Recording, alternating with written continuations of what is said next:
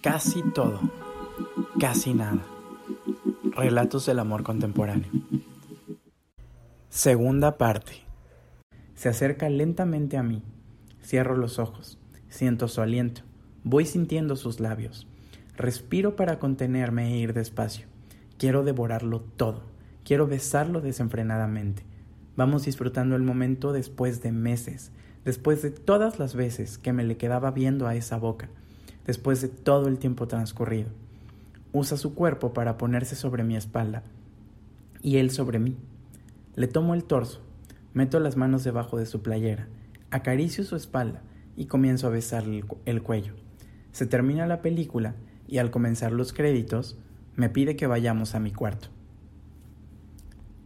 No enciendo la luz y tenemos por iluminación aquella que se cuela de la calle y una pequeña lámpara de mármol en forma de hongo que enciendo cuando estoy de humor. Le quito la playera.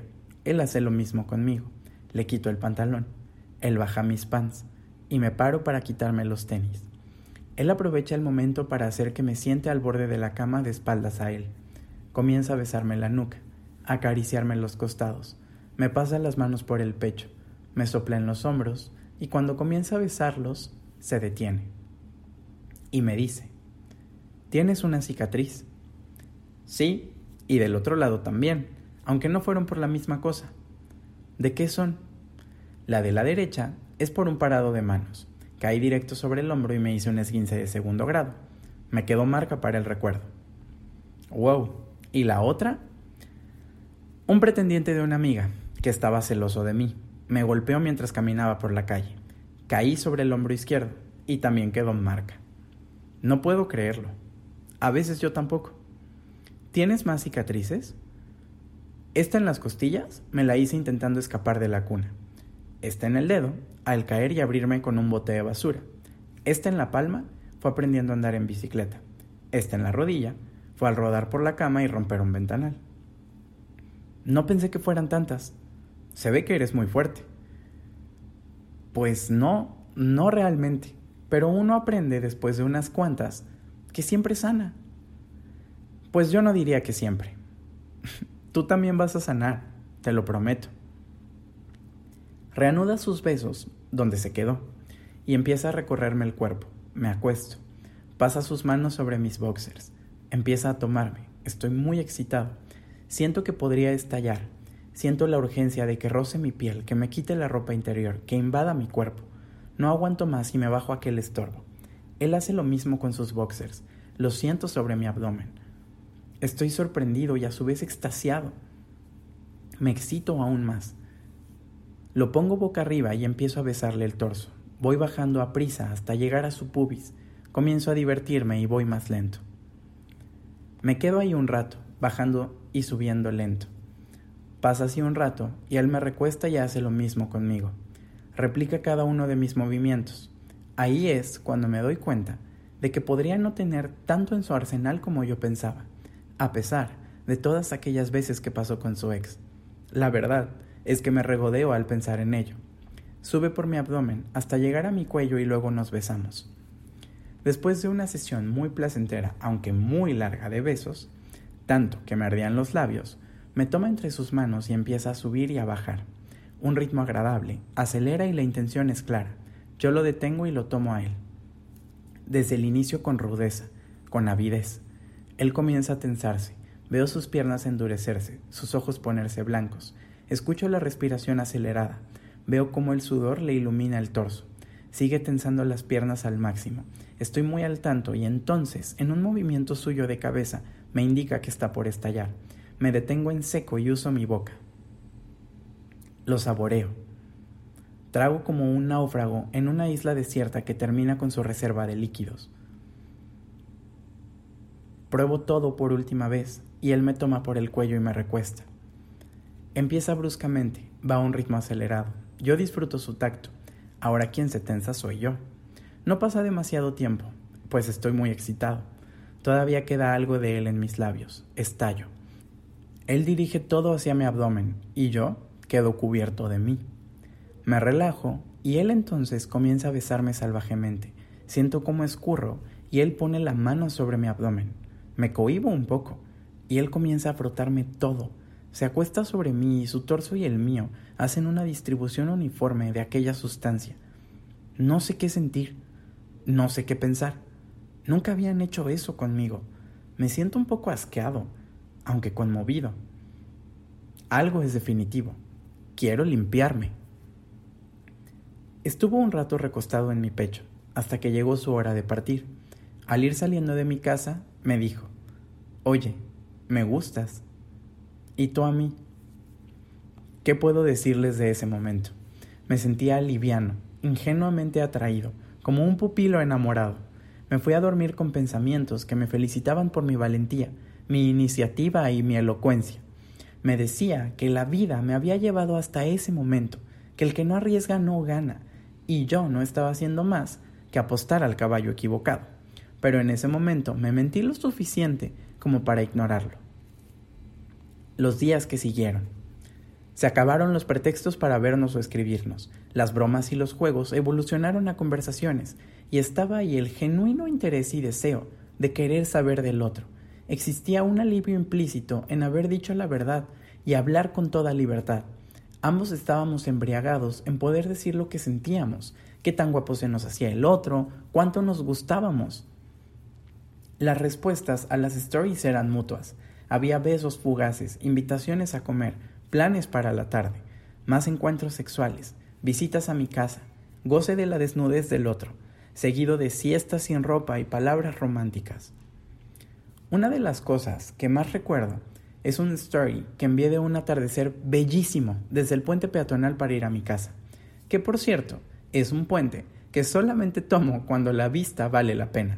De otra manera, prefería probar suerte y ver qué pasaría primero, si yo cruzaba la calle o que me atropellaran. En fin, era un atardecer rojizo, con tonos púrpuras, parecía salido de una película apocalíptica, era intenso y dominante. Minutos más tarde, tenía una respuesta suya. Tú y yo viendo ese, ese atardecer desde el rooftop. Mordí el chal, me regocijé en el mensaje y le respondí, eso sería bellísimo. A lo que él me dijo, tú eres bellísimo. Puta madre, yo ya era una causa perdida. En algún punto tuvimos una conversación que también aprecié mucho. Palabras más, palabras menos. Iba más o menos así. Él comenzó. ¿Sabes? Me estás gustando mucho y estoy muy feliz desde hacía tiempo quería conocerte, pero tengo miedo. A veces siento que soy una bomba de tiempo. Yo también estoy muy feliz de conocerte, pero ¿por qué dices eso? No sé. A veces me pregunto si lo que pasó en mi relación fue mi culpa, si yo hice algo mal, si le hice daño. La verdad es que aún me duele, y no me lo tomes a mal, pero antes que nada fuiste mi amigo, así que espero poder hablar estas cosas contigo. No te preocupes, puedes hablar de lo que sea conmigo. Sé muy bien la situación y sé cómo la estás pasando.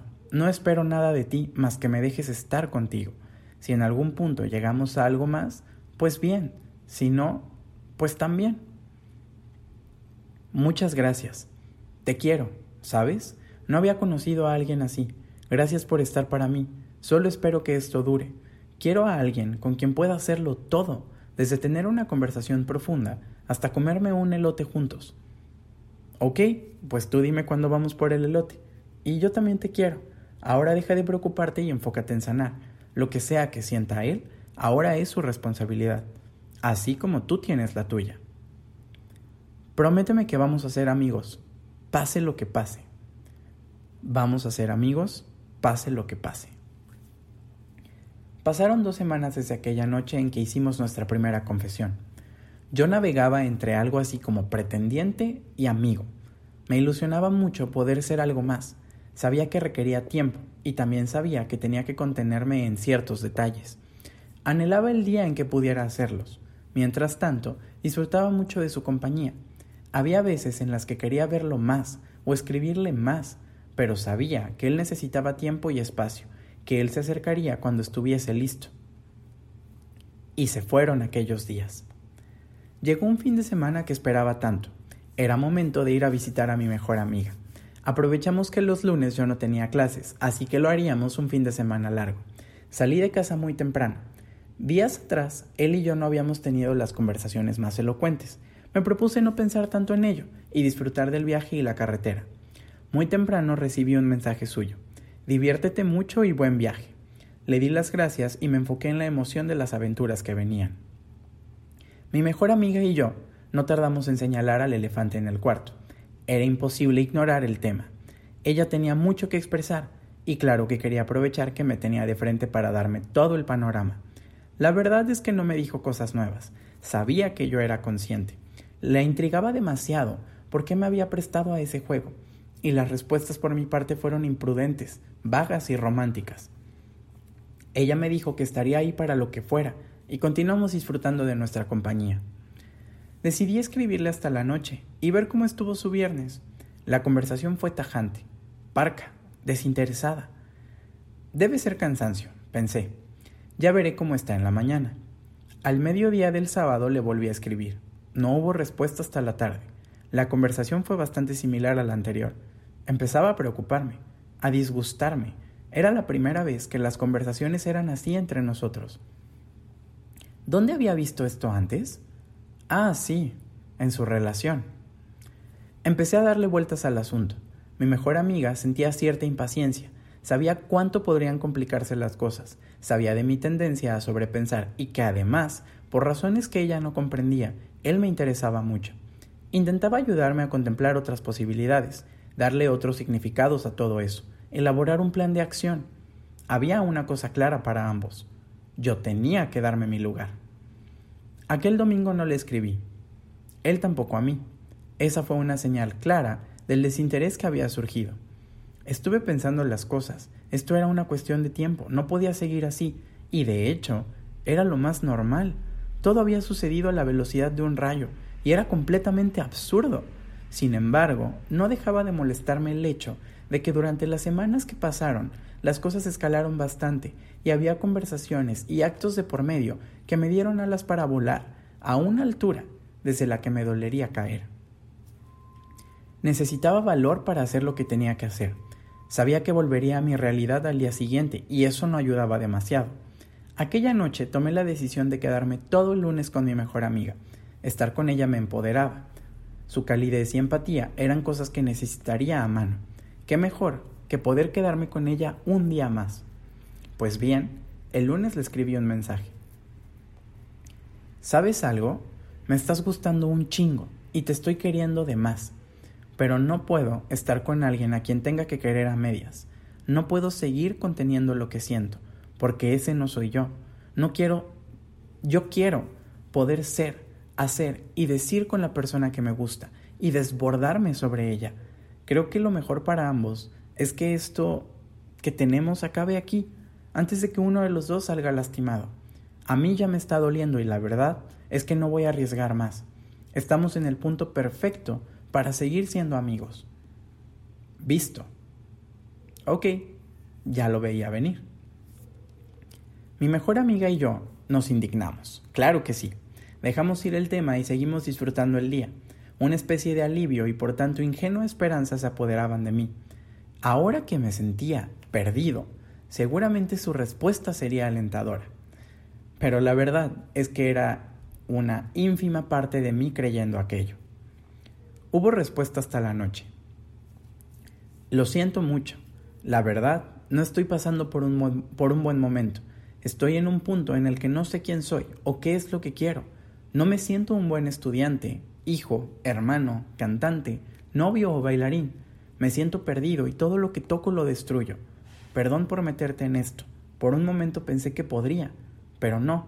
Y no es que jugara contigo. Solo no lo pensé bien. Espero que puedas entender. A lo que yo le respondí. No se me hace raro esto que te pasa. De hecho, creo que es lo más normal. Está bien, Solo me hubiese gustado no tener que haber detonado esta conversación, y que si ya lo estaba sintiendo, me lo dijeras antes. De todas maneras, sabía que podía pasar. Podría escribirte también un párrafo acerca de todas las cosas buenas que eres. Podría intentar convencerte, pero no va a funcionar. He estado donde tú.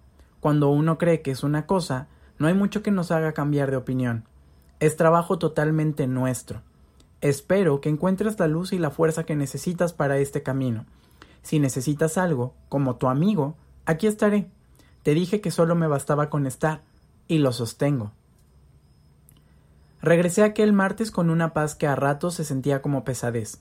Aproveché el camino para reflexionar, y me dije que aquello era una cuestión de tiempo. El daño no había sido tanto. Supe retirarme antes de algo peor, y las cosas habían quedado claras. Le reiteré que si lo necesitaba estaría ahí como su amigo. Todo marcharía bien. Todo menos bien.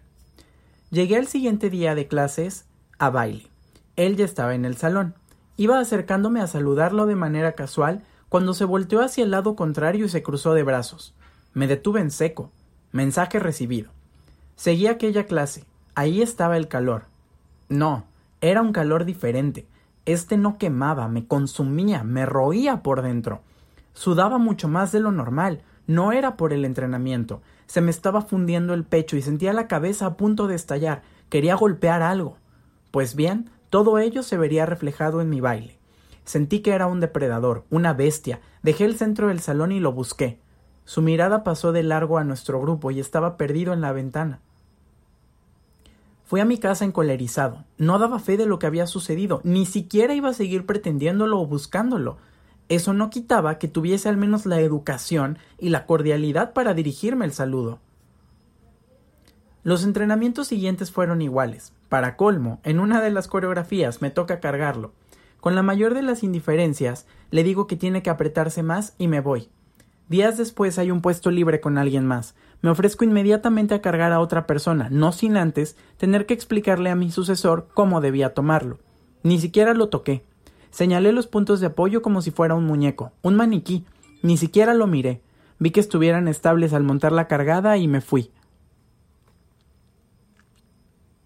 Así pasaron los días, no solo en la clase que compartíamos juntos, pero también en los pasillos de la universidad. Yo era un fantasma, un ente, un don nadie para él. Pasaba de largo de mí sin siquiera parpadear. Llegó a afectarme muchísimo. Una cosa era que necesitara acomodar su vida y otra muy diferente era comportarse como un patán. Pasaba de la tristeza a ataques de ira muchas veces durante el día. Me sentía estallar, inestable, intranquilo. El día en el que supe que tenía que enfocarme en tratar aquello fue cuando yo iba saliendo de los vestidores. Él estaba en las mismas escaleras donde alguna vez me había esperado, la primera vez que fuimos a mi casa y estaba con alguien más. Nos vimos a lo lejos y rápidamente desvió la mirada. Me quedé parado junto a él, viéndolo de reojo. Quien estaba con él no se percató. Él se puso incómodo y me dio todavía más la espalda. Salí del edificio y llegué a llorar a casa. Lloré de rabia, de tristeza, de incomprensión, de confusión. Sé que hay varios párrafos en los que se podría pensar que en ese momento llegué a golpear la pared, pero hice algo que duele todavía más. Escribí. Le escribí a él, sin ninguna convención social de por medio, sin miedo a ser juzgado, sin la preocupación de que fuese siquiera a leerlo. Me di cuenta de cuánto me había engañado. Yo, no él. De cuán listo me había creído, de todas las mentiras que me había dicho, de todo el problema que yo mismo me había causado. Y lloré todavía más, todo lo que necesitaba, pero con la promesa de que esa sería la última vez que yo le lloraría. Pasaron los meses y estábamos en el mismo espectáculo de danza. Nos veíamos hasta en fines de semana por ensayos generales, estábamos en las mismas reuniones, éramos parte de las mismas dinámicas de interacción. Poco a poco yo también fui dejando de darle importancia a su existencia, ignoraba su llegada. Si podía me escabullía para no tener que saludarlo, evitaba todo tipo de contacto, ya fuese físico o visual. Qué inmaduro, ¿no? Pues tal vez. Entré en ese dilema. No entendía por qué yo reaccionaba así, por qué me importaba tanto, por qué era tan descortés con él. Una vez, antes de nuestras presentaciones, nos pusimos todos juntos en círculo y corrimos al centro a abrazarnos. Mis brazos se posaron sobre dos espaldas. Reconocí al tacto la suya.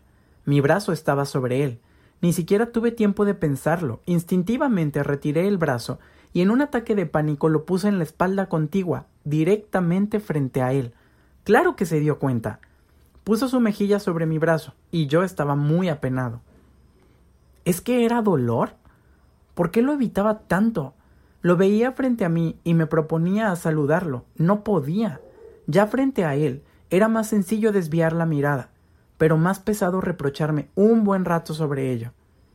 Le estaba demostrando toda la importancia que él había tenido para mí, que además mucho tiempo yo mismo me negué. Supe que él sería, se iría a otro continente durante unos meses. Respiré. Estaba aliviado. Dejé de intentar luchar conmigo y me dije que se iría y que eso era lo mejor, porque además así yo tendría tiempo de intentar explorar ese sentimiento sin ser incomodado por su presencia. Una parte de mí sabía incluso que tenía miedo, que me había intimidado que alguien de una forma tan inesperada me hubiese atraído tanto, que yo me hubiese perdido tanto, que perdiera objetividad a tal grado en el que yo me hubiera permitido ser lastimado. Tampoco era el chico más especial en toda la historia de los chicos que he conocido, pero me dolía. Tampoco es que yo fuese un idiota sin remedio. La verdad es que él era encantador y se sabía como tal. Tenía una sonrisa que te advertía que iba a salirse con la suya, pero aún así, de alguna manera, te hacía querer seguir jugando el juego. Tenía un aroma suave pero masculino. La forma en la que dormía era angelical recorría mi cuerpo con un genuino deseo. Su equipamiento era majestuoso. No todo el tiempo era dulce, pero cuando lo era, sentías que te movía el suelo. Inspiraba en mí los sentimientos más paternales también. Creo que ahora pueden darse cuenta de cuáles fueron aquellos incentivos que me llevaron a dejarme caer. Y en esta ocasión me permito citar a Wanda Pierce, una de las múltiples exnovias de Bojack Horseman, cuando le dice ¿Sabes? Ese es el problema. Cuando ves a alguien a través de lentes rosas, todas las banderas rojas solo se ven como banderas. Y eso pasó. Mil señales de advertencia que mi idealización, mi deseo de no estar solo, mi adicción a ese calor, me animaron a decidir pasar por alto. Una herida más, que eventualmente será otra de esas cicatrices que habitan en mí. Pero hey, uno aprende después de unas cuantas que siempre sana. Le mandé un mensaje directo por Instagram un día antes de su partida. Hey, sé que las cosas terminaron mal entre tú y yo, o más bien que no terminaron. Fue algo que yo mismo tuve que asumir. Y sí, también fui un idiota, pero quiero decirte que no fue intencional. Todas aquellas descortesías y la indiferencia fueron un mecanismo de defensa. Me asusté. Me lastimaste más de lo que predije y no entendía por qué. Me gustaste demasiado y creo que ese fue el problema. En fin, solo quería que supieras esto y que no te llevaras la simple impresión de que soy un inmaduro y que le quito el habla a la gente cuando las cosas no salen como yo quiero. Aunque claro, estás en todo tu derecho. Ten un buen viaje. Deseo de todo corazón que te pierdas. Sé que ya has empezado, pero olvida lo que sea que tengas que olvidar allá. No hubo respuesta.